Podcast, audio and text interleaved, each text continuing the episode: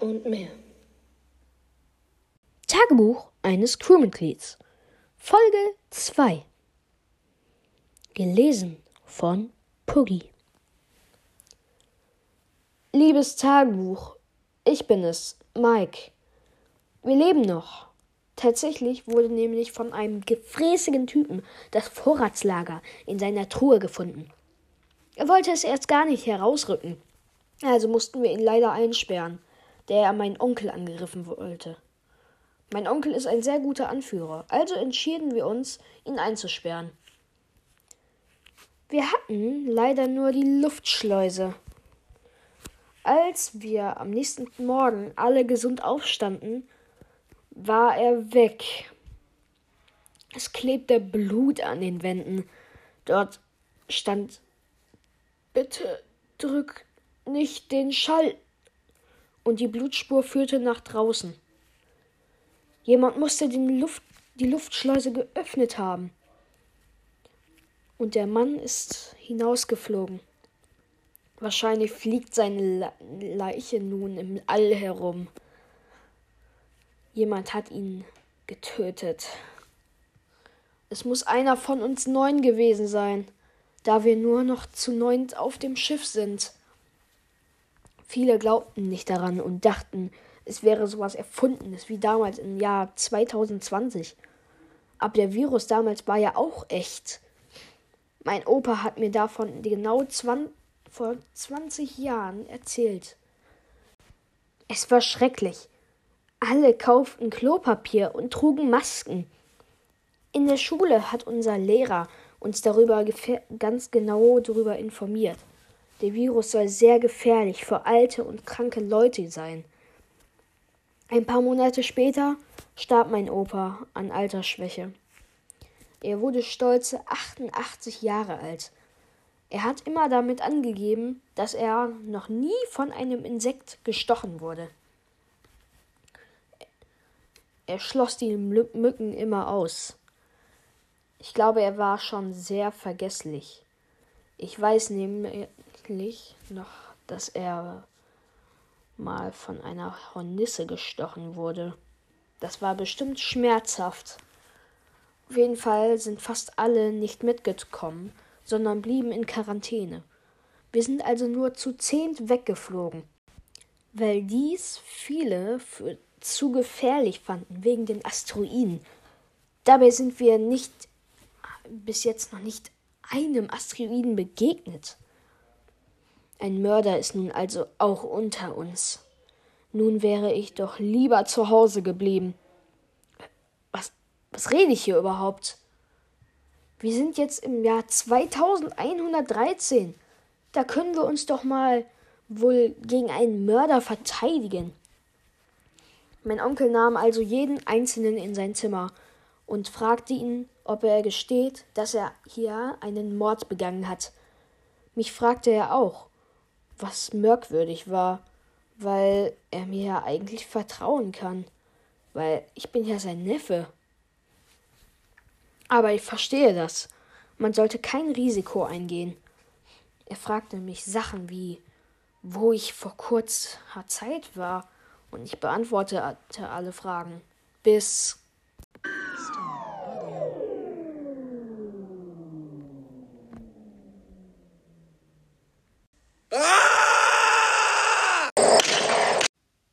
Das Spiel beginnt. Der Strom wurde abgeschaltet und Schüsse kamen von der verschlossenen Tür. Da draußen wurde jemand erschossen. Mein Herz pochte und mir floss Schweiß von der Stirn. Es schreit jemand so laut, dass ich dachte, mein Trommelfell platzt gleich. Es hörte plötzlich auf und ich hörte ein lautes Poltern. Schnell zum Stromkasten. Die Sicherung muss rausgesprungen sein.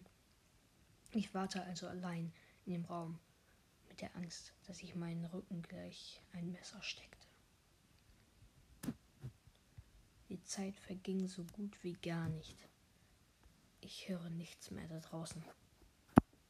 Ich hatte dennoch zu sehr Angst rauszugehen, da der Killer wahrscheinlich nur darauf wartet, mir in den Rücken zu fallen. Ich dachte nach und merkte schnell, dass wir hier einen Infizierten an Bord haben. Das Alien muss sehr schlau sein, das so tut, als wäre er einer von uns.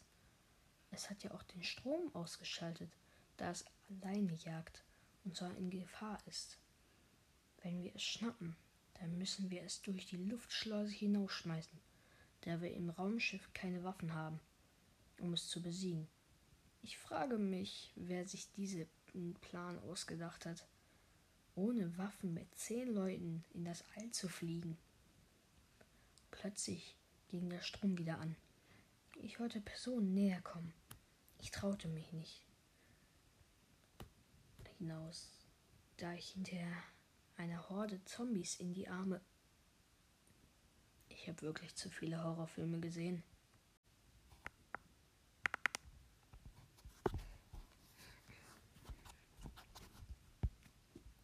Ich hörte sie schon wieder schreien, aber ich glaube, diesmal schreien sie, weil sie die Leiche gesehen haben. Als ich hinauskam, sah ich sie auch. Es war Ted, der nette Nachbar. Jeder mochte ihn. Er hat allen geholfen, wo er nur kann. Und nun liegt er tot auf dem Boden. Wir schmissen die Leiche mit der Luftschleuse hinaus, da sie nach ein paar Stunden sehr müffeln wird. Nach diesem Albtraum wird die Welt nicht mehr dieselbe sein. Nachdem wir alle das mit Ted verarbeitet hatten, bekam ich eine super Idee. Da es sich um eine der Aliens handeln muss, verbreiten sie Strahlung, die einen erkranken lässt. Also tun wir es wie die im Labor. Wir ziehen uns Raumanzüge an und geben uns Codenamen, da wir uns durch die Hauben nicht erkennen können. Wie zum Beispiel mein Onkel. Er trägt die, die türkisen Raumanzug. Also ist er Cyan. Und, und ich bin rot. Wir sind hier nicht im Kindergarten. Ich weiß, welche Farben welche sind. Jetzt komm mal zum Punkt. Wir wollen doch nicht hier gleich alle verrecken. Ja, ja, wie gesagt. Wenn ihr etwas Merkwürdiges seht, drückt ihr den Alarmknopf. Und alle, alle kommen zum Tisch in der Cafeteria. Wenn einer nicht kommt, ist er verdächtig. Also ich finde das Wort Mörder ja schrecklich. Wir bräuchten dort auch einen Codenamen.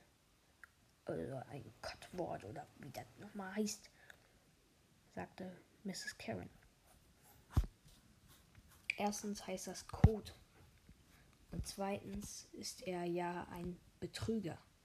Also auf Englisch Imposter. Und alle sind glücklich, oder? Und was machen wir, wenn ihn, wenn wir ihn gefasst haben? fragte Franklin. Na, wir werfen ihn in die Luftschleuse. Und was ist, wenn es der falsche war und wir jemand Unschuldigen getötet haben? fragte Mrs. Karen beängstigt. Dann haben wir verkackt, sagte ich euch schaudert.